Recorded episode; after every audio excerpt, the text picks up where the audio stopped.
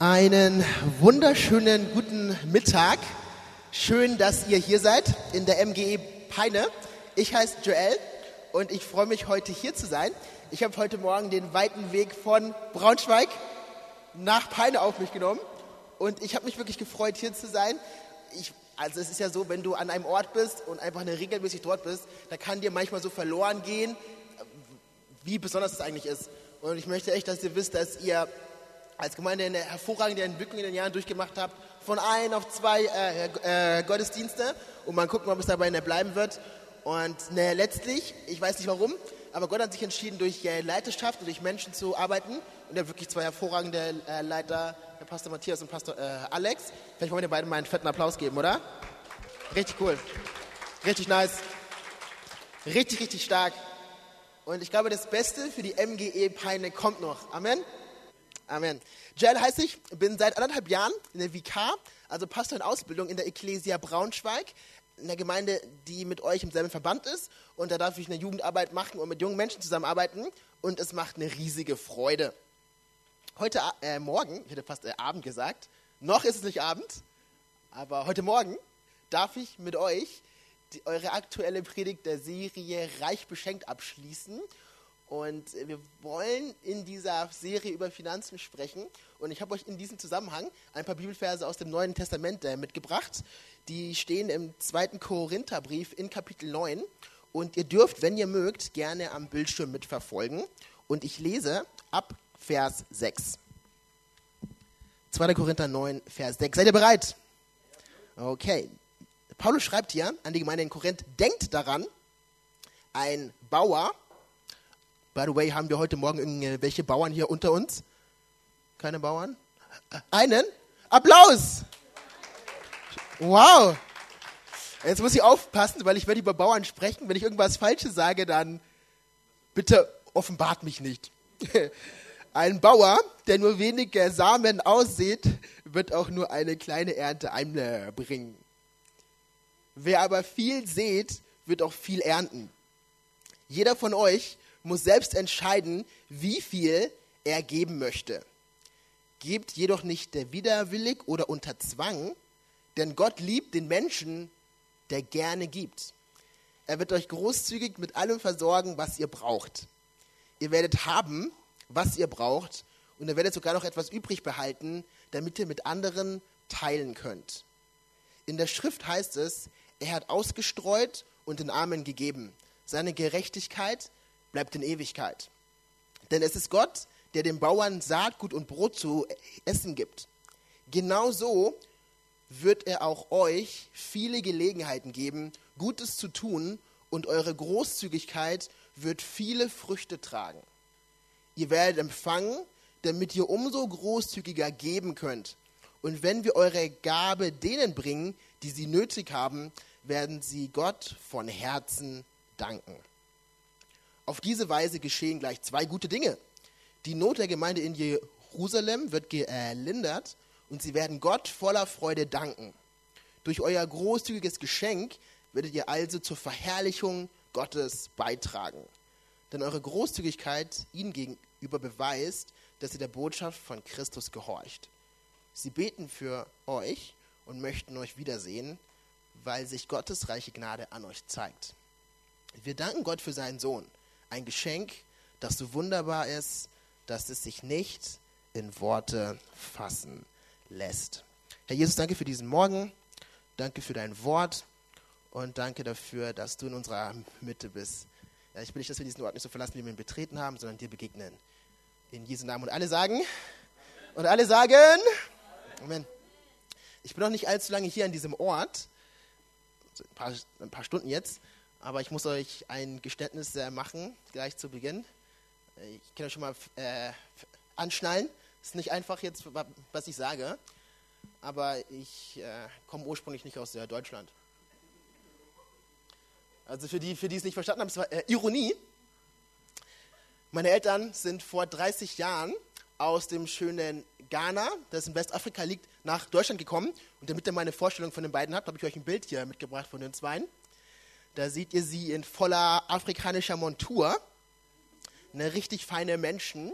Und äh, manchmal da ergibt sich die Gelegenheit und wir sitzen irgendwie zu Tisch, wenn ich mal zu Besuch in Nürnberg bin und mein Vater kommt auf so die ersten Tage und Wochen in Nürnberg zu sprechen oder in der Deutschland zu sprechen und etwas, was er immer wieder feststellt, ist, hey Joel, Deutschland ist anders.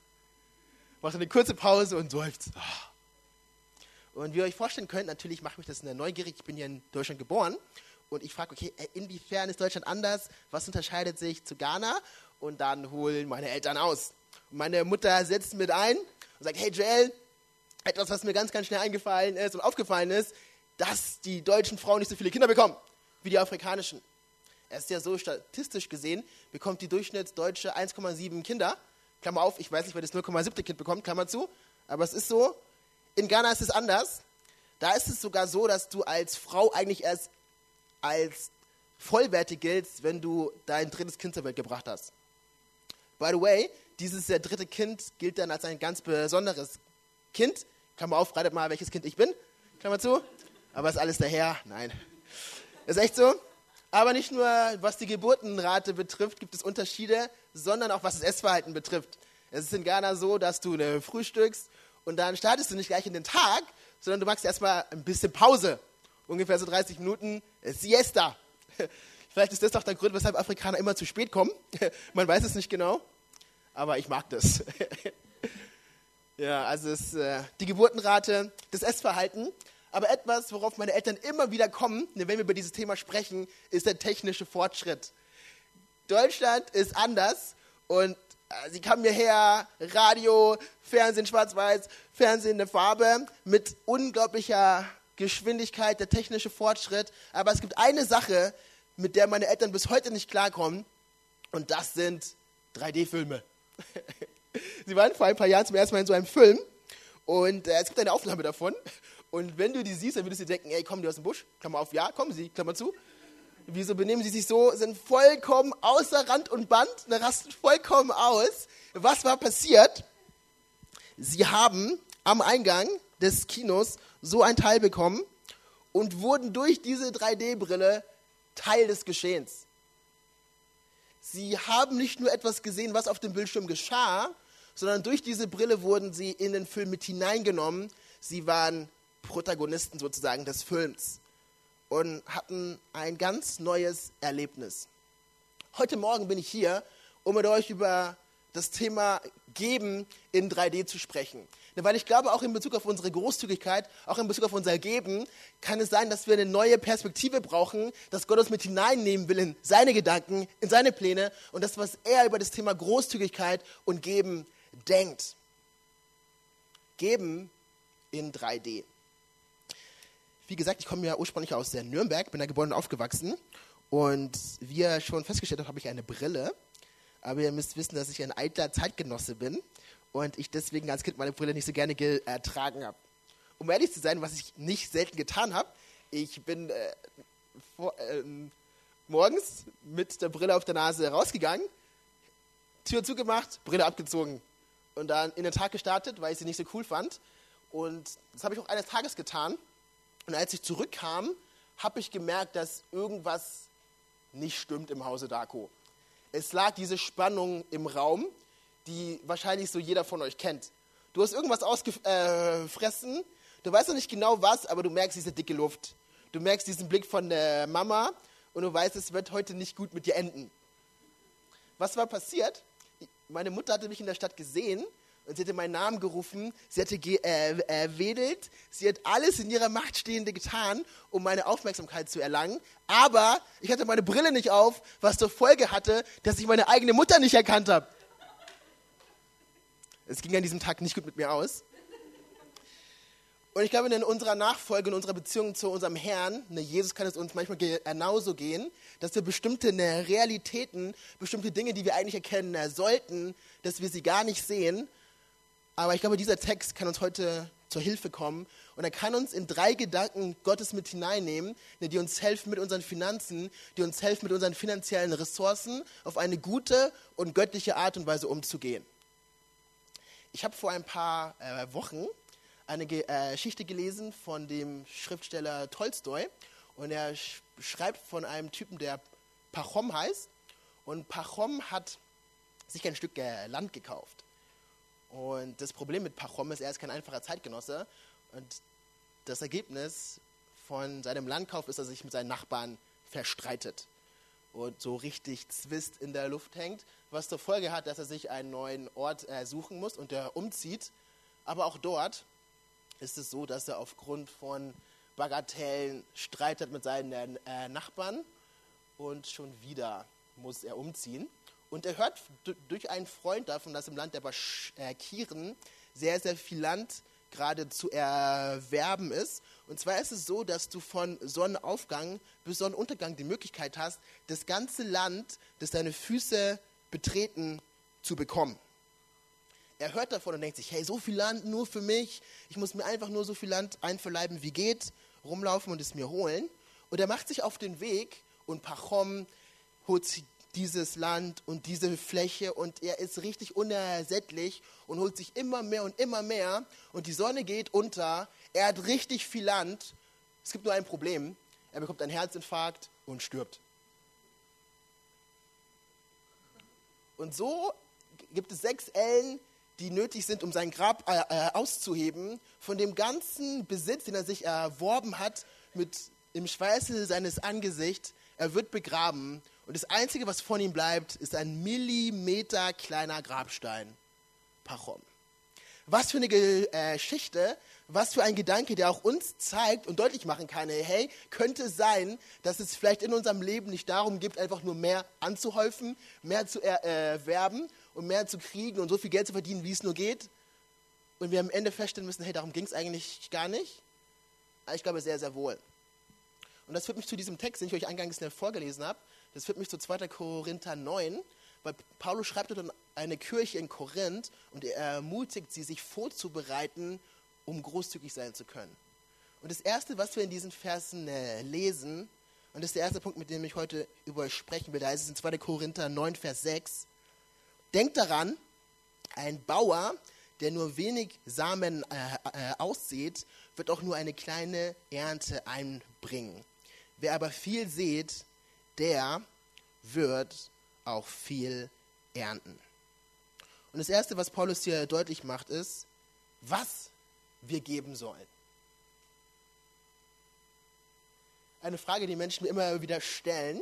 Ich bin noch nicht so lange im geistlichen Dienst, jetzt seit anderthalb Jahren, aber also diese Frage, hey Joel, okay, du sagst, seid, es geht um mehr Jesus und Menschen können freiwillig zu euch kommen, ne, jeder ist willkommen, aber jetzt mal Hand aufs Herz, wie viel? Wie viel muss man bei euch zahlen, um mit dabei sein zu dürfen? Wie viel muss man äh, geben? Ich finde es ganz interessant, weil ne, Paulus beantwortet diese Frage hier mit einem spannenden Bild, und zwar mit dem Bild des äh, Bauerns. Und was er sagt, ist, hey, was wir geben sollen. Und zwar, wir sollen das geben, was wir ernten wollen. Wie viel sollen wir geben? Das, was wir ernten wollen, das, wofür wir Glauben haben. Oder lass es mich so äh, sagen, wir sollen, was wir wollen. Und das finde ich hochinteressant, weil dieser Vers macht mir deutlich, dass unsere Bereitschaft zu ergeben in gewissem Maße bestimmt, wie, viel, wie sehr Gott uns sehr segnen kann. Unsere Bereitschaft zu geben bestimmt in gewissem Maß unsere Kapazität für Gottes Segen. Und das finde ich erstaunlich. Ne, der Gott des Himmels, der spricht und es geschieht, der gebietet und es steht. Er lässt sich auf eine Partnerschaft mit uns ein und er sagt, hey, ich kooperiere mit dir, denn die Art und äh, Weise, wie du bereit bist zu geben und großzügig zu sein, die bestimmt in gewissem Maße, wie sehr ich dich segnen kann. Wir sollen, was wir wollen. Wenn wir wenig sehen, werden wir auch nur wenig ernten. Dort, wo wir aber viel sehen, werden wir auch viel ernten. Die Entscheidung liegt in unserer Hand. In einem afrikanischen Dorf, und das ist eine Geschichte, die man sich in Afrika erzählt, da ist eines Tages ein Junge aufgestanden und hat sich gedacht, es gibt diesen Ältesten, der unglaublich weise ist und bis jetzt konnte ihn niemand überlisten, aber ich werde es heute schaffen. Und er hat sich folgendes gedacht, okay, ich hole mir einen Vogel, packe ihn in meine Hand, werde zum Ältesten gehen und ihn fragen, Tod oder Leben? Und in seinem Herzen dachte er sich, okay, wenn er Leben sagt, werde ich einfach den Vogel zerdrücken und wird sterben. Und alle werden ihn äh, auslachen und sich denken, ach, was für ein...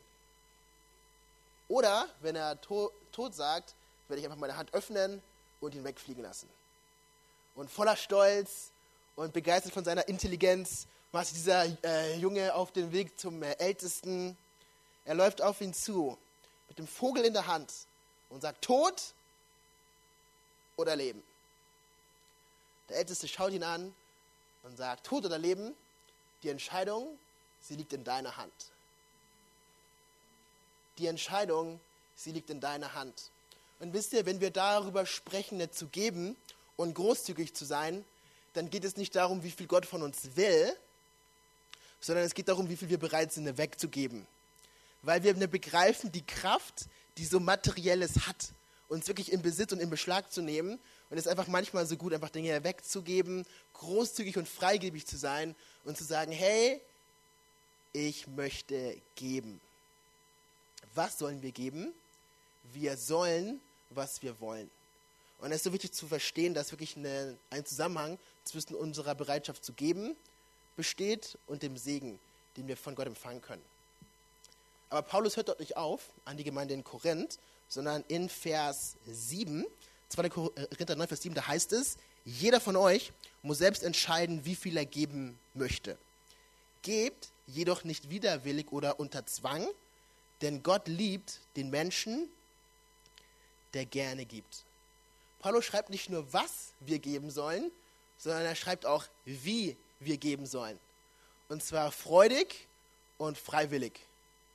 Freiwillig und freudig. Und das ist so wichtig zu verstehen, weil ich glaube, in unserer Beziehung zu äh, Jesus können wir zwar die richtigen Dinge tun, aber aufgrund der, Herz, aber aufgrund der falschen äh, Motivation, aufgrund der falschen Herzenshaltung. Und Paulus macht deutlich, hey, Gott möchte nicht nur, dass ihr gebt, sondern er möchte, äh, dass ihr es mit einer freudigen Haltung gebt. Und jetzt wird spannend, weil ich weiß, wie es euch geht, aber um ehrlich zu sein, ich gebe eigentlich nicht gerne. Ich empfange lieber. Das ist meine alte menschliche Natur. Das ist die Art und Weise, wie ich auf diese Welt gekommen bin. Und es braucht ein Wunder äh, Gottes. Es braucht ein Wirken des Heiligen Geistes, dass zu einem Nehmer ein Geber wird. Jemand, der nicht nur das äh, Richtige tut, sondern der es auch aus der richtigen Motivation heraus tut. Der es aus der richtigen Haltung heraus tut. Paulus schreibt nicht nur, was wir geben sollen, sondern vor allem schreibt er auch, wie wir geben sollen. Freudig.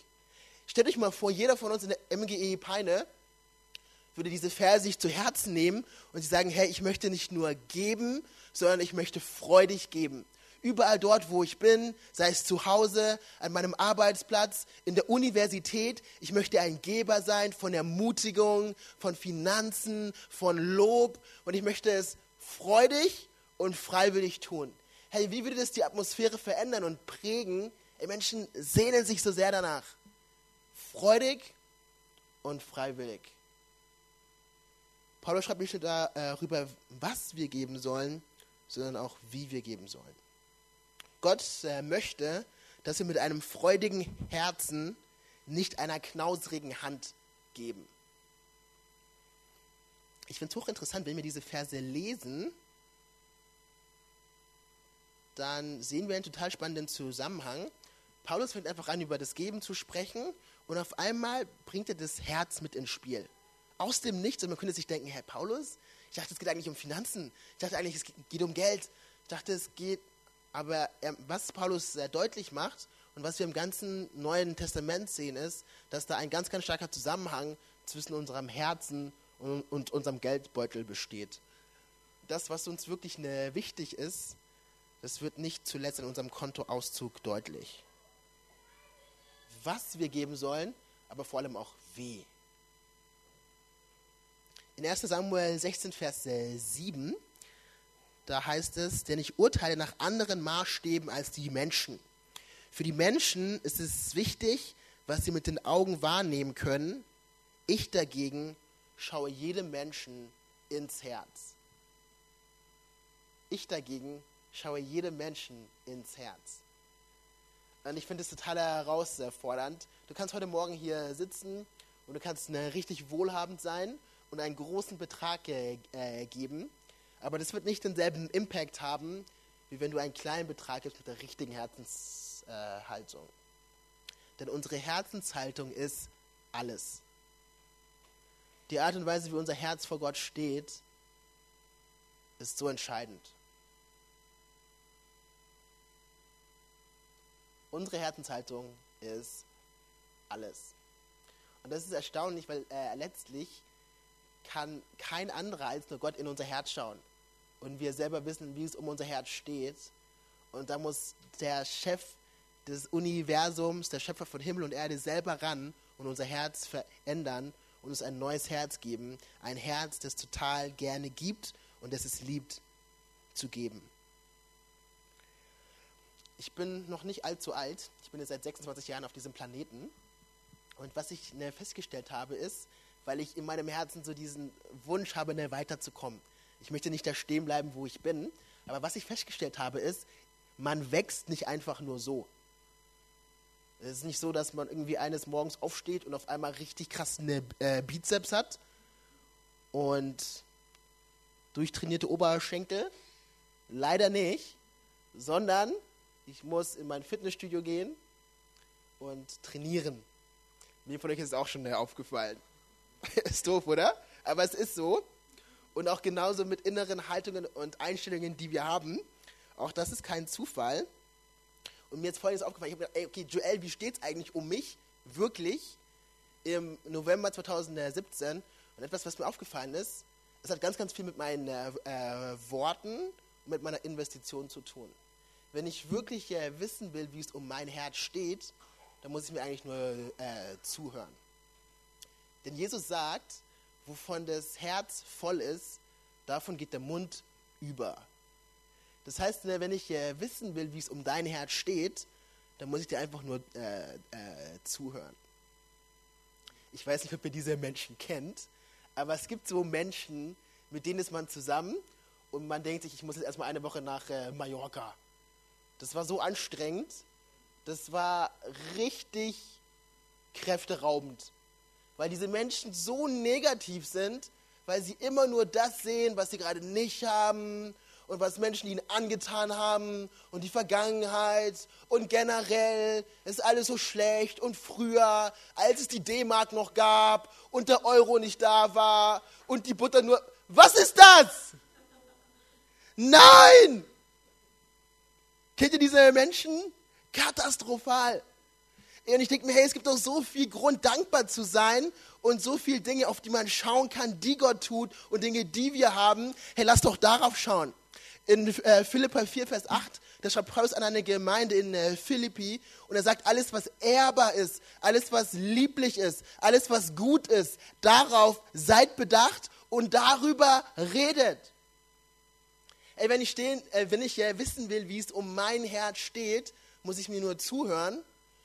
Und wenn ich äh, wissen will, was die Prioritäten meines Herzens sind, muss ich auf meinen Kontoauszug schauen. Oder lass es mich so sagen. was ich äh, sage und worin ich investiere, sagt viel über den Zustand und die Prioritäten meines Herzens aus. Weißt du, du kannst heute Morgen hier sitzen und sagen, hey, Jesus ist wirklich die Nummer eins in meinem Leben. Ich möchte ihm folgen mit allem, was ich bin. Aber wenn diese Einstellung und diese Haltung von einem Pomponnet Halt macht, dann muss man sich hinterfragen, ob das wirklich so äh, wahr ist. Und das ist so wichtig zu verstehen. Hierbei geht es nicht um Geld. Hey, wisst ihr, Gott braucht kein Geld. Wisst ihr, und auch keine Gemeinde dieser Welt braucht Geld. Wisst ihr warum? Gemeinde ist Gottes Sache. Lass mich das äh, nochmal sagen. Wisst ihr, die MGE Peine braucht dein Geld nicht. Denn Gott er selber hatte sich zur Aufgabe gemacht, sein Haus zu bauen. Jesus hat gesagt, ich werde meine Gemeinde bauen und die Pforten der Hölle werden sie nicht überwinden. Gott selber sorgt sich um diese Gemeinde, Gott sorgt sich um sein Haus, aber er sorgt sich auch um dein Herz und er weiß, wie wichtig es für uns ist, Dinge wegzugeben. Dinge wegzugeben und loszulassen, damit wir von ihm Neues empfangen können. Was wir geben sollen, aber auch wie wir geben sollen.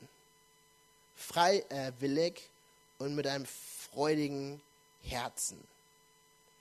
Und zu äh, guter Letzt, und damit möchte ich schließen, und das ist der wichtigste Punkt, warum wir geben sollen. Und in Vers 12, da heißt es hier, auf diese Weise geschehen gleich zwei gute Dinge. Die Not der Gemeinde wird gelindert und sie werden Gott voller Freude danken. Durch, eure, durch euer großzügiges Geschenk werdet ihr also zur Verherrlichung Gottes beitragen. Und was Paulus hier deutlich macht, ist der Grund, warum wir geben, das Warum der Großzügigkeit. Und es geht darum, einen Unterschied zu machen im Leben von der Menschen, was zur Folge hat, dass Gott die Ehre bekommt. Ey, darum geht es. Wisst ihr, es geht nicht um Rechnungen, die beglichen werden äh, müssen. Es geht nicht um all dieses Natürliche, was wir oft so vor äh, Augen haben, sondern es geht um die Ehre Gottes und darum, dass Menschen etwas Gutes getan wird. Wenn wir geben, geht es nicht nur um das, was wir geben, sondern vielmehr darum, warum bzw. wem wir geben. Und das ist so wichtig, sich vor Augen zu führen. Es geht um Gott und sein Haus. Wir machen einen Unterschied jedes Mal, wenn wir geben. Hey, warum geben wir? Weil wir einem menschenverliebten Gott dienen. Einem Gott, der einen Plan hat und einen Auftrag und eine Mission auf dieser Welt. Und das ist so wichtig zu verstehen. Darum geht es. Wisst ihr, es geht um Menschen. Es geht um die Leidenschaft Gottes. Ein Pastor hat mal Folgendes gesagt, die Gemeinde äh, Jesu hat keine Mission, sondern die Mission Gottes hat eine Gemeinde. Und das ist so wichtig zu verstehen. Wisst ihr, wir existieren nicht für uns selber. Der einzige Grund, warum es uns gibt, ist, weil der Jesus uns aus der Finsternis hinausgezogen hat. Er hat uns hineinversetzt in sein Licht, in sein Reich, um ihn zu feiern, um seinen Namen zu preisen und damit wir dadurch fähig sind, diesen Prozess im Leben voneinander anzustoßen. Ihr wisst ja, ich liebe die Vision, die ihr als äh, Kirche habt, weil es ist die Vision, die wir haben und es ist die Vision, die wir in diesem Buch äh, finden. Wisst ihr, Menschen sollen Gott kennenlernen, sie sollen Freiheit erfahren, sie sollen ihre Bestimmung entdecken und einen Unterschied äh, machen. Ey, darum geht es.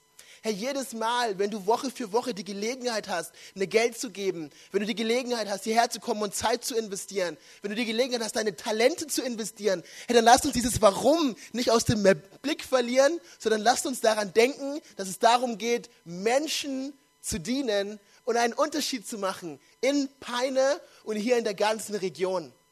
Hey, wisst ihr, was ich aus tiefstem Herzen äh, äh, glaube? Die besten Tage der MGE Peine liegen noch vor ihr. Ey, so viele Kinder, die erreicht werden, so viele Jugendliche, die Gottes Liebe erfahren werden an diesem Ort. Hey, wisst ihr, dass ihr berufen seid, eine Gemeinde zu gründen, Bibelschulen zu starten und diese ganze Stadt auf den Kopf zu stellen?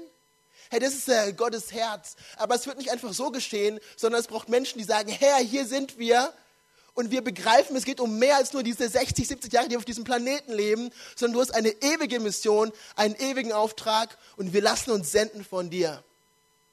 Oh, ich bin so leidenschaftlich dafür. Und ich hoffe, ihr könnt es erkennen heute an diesem äh, Morgen. Wisst ihr, ich weiß noch genau, als wäre es äh, gestern. Ich war am 14. Juni 2004 in Bayreuth und ich war auf dieser Freizeit und dieser Typ aus Frankfurt hat geprägt über diesen Jesus. Und ich bin in der Gemeinde aufgewachsen, ich habe viel gehört, aber an diesem Tag hat es der Klick gemacht. Und ich war nicht mehr derselbe. Und es war nötig, dass Gott in mein Leben kam. Wisst ihr, ich bin in der Gemeinde aufgewachsen, aber es gab einen Moment, da hatte ich mich in meinem Herzen so weit von diesem Gott entfernt, dass ich während dem Gottesdienst zur Garderobe gegangen bin. Ich habe aus den äh, Taschen der Gottesdienstbesucher Geld geklaut. Im Haus Gottes. Ey, so weit war ich von Gott entfernt. Aber ich bin so dankbar, dass Leute sich gedacht haben, hey, wir müssen diese Freizeit machen, wir müssen Gemeinde bauen. Und Gottes Wort hat mein Leben er, äh, ergriffen und ich bin nicht, wer ich mal war. Hey Leute, darum geht es. Hey, wenn wir zusammenkommen, dann geht es nicht darum, dass dein Pastor dir geistlich deine Seele streichelt. Dazu hat er nicht vier, vier Jahre lang studiert. Dafür hat Gott ihn nicht äh, berufen. es geht nicht um uns, sondern es geht um den Auftrag und die Ehre äh, Gottes und das, was er tun möchte in dieser Welt. Ich träume von einer Kirche. Stellt euch mal vor, jeder von uns würde Sonntagmorgens hierher kommen und würde sich nicht fragen, okay, hey, was können meine Freunde für mich tun, sondern würde sich fragen, hey, wie kann ich ein Segen sein heute Morgen?